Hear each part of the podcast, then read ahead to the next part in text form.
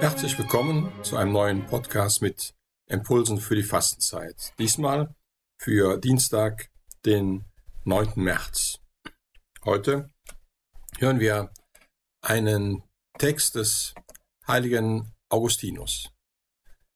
Augustinus ist wohl einer der bedeutendsten Kirchenlehrer der Spätantike, gilt als einer der vier großen lateinischen Kirchenväter. Lateinisch heißt also jene, die im Latein damals geschrieben haben, im Gegensatz zu jenen, die dann in Griechisch geschrieben haben, also aus dem Osten des Römischen Reiches kamen.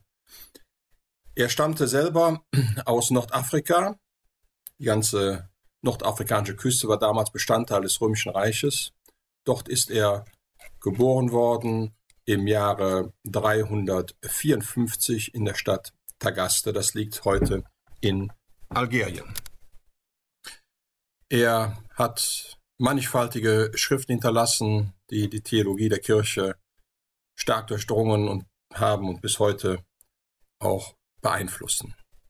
Wenn Sie über ihn weiterlesen wollen, weil es gibt so viel über ihn zu erzählen, schauen Sie mal nach bei heiligenlexikon.de zum Beispiel oder Wikipedia natürlich auch.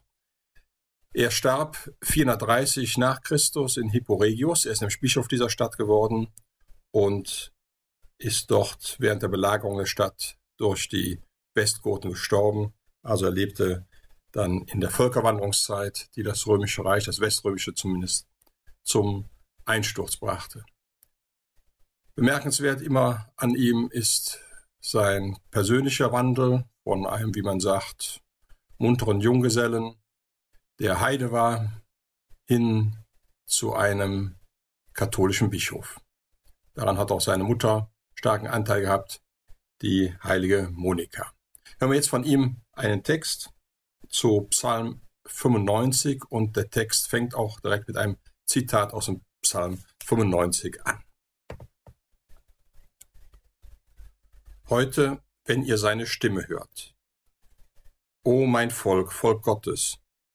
Gott spricht zu seinem Volk, zu seinem ganzen Volk. Nicht bloß zu dem, das er nicht verworfen hat. Er spricht in Richtung auf die beiden Wände gleichsam zwischen ihnen stehend. Das heißt, in Christus spricht der Prophet sowohl zum Volk der Juden als auch zum Volk der Heiden.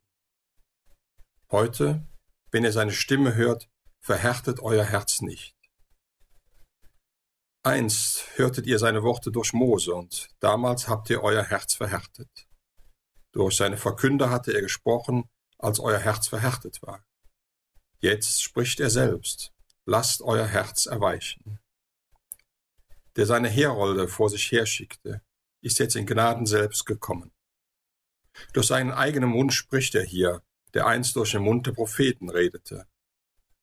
Heute, wenn ihr seine Stimme hört, verhärtet euer Herz nicht. Warum hast du gesagt, verhärtet euer Herz nicht? Ihr erinnert euch, was eure Väter zu tun pflegten. Verhärtet euer Herz, nicht wie bei jener Verbitterung am Tag der Versuchung in der Wüste. Sie waren eure Väter. Doch wenn ihr sie nicht nachahmt, sind sie eure Väter nicht. Wenn die Heiden ihre Götzenbilder verlassen und zum Gott Israels kommen, darf dann Israel seinen Gott verlassen, wenn sogar die Heiden den Weg zum nahen Gott finden? 40 Jahre war ich diesem Geschlecht nahe.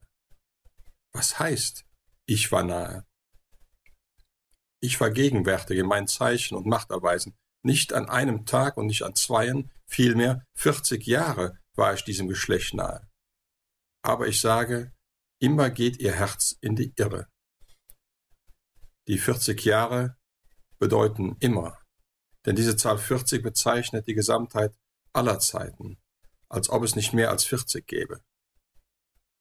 Darum hat der Herr 40 Tage gefastet, wurde 40 Tage in der Wüste versucht und war nach der Auferstehung 40 Tage mit seinen Jüngern unterwegs. Mit den ersten 40 Tagen wies er auf die Versuchungen hin, mit den anderen 40 Tagen auf den Trost. Denn wenn wir versucht werden, erhalten wir auch ohne Zweifel Trost. Unvermeidlich muss sein Leib, die Kirche, Versuchungen erleiden in dieser Weltzeit. Aber Ihr fehlt auch der Tröster nicht, der sagt, ich bin bei euch alle Tage bis zum Ende der Welt. Aber ich sage, immer geht ihr Herz in die Irre. Deswegen war ich ihnen 40 Jahre nahe, um so auf die Menschen hinzuweisen, die immerfort bis zur Vollendung der Zeiten meinen Zorn erregen. Durch die 40 Jahre wollte er die gesamte Zeit andeuten. Soweit der heilige Augustinus.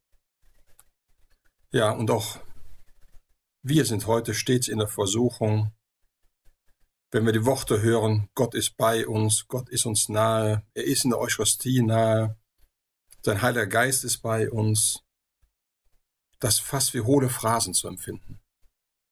Aber das sind sie nicht. Gott ist bei uns. Wenn wir jetzt auf Ostern zugehen, lass uns ganz innerlich den Weg Jesu mitgehen ans Kreuz, begreifen, was er für uns getan hat und dass er wirklich bei uns sein will, eben alle Zeit, nicht nur jetzt in diesen Tagen, sondern immer. Amen. Wollen wir noch ein Gebet hören. Herr unser Gott, verlass uns nicht in den Tagen der Buße. Steh uns mit deiner Gnade bei, damit wir mit ganzer Bereitschaft den Dienst vollziehen, den du uns aufgetragen hast. Darum bitten wir durch Jesus Christus, unseren Herrn. Amen.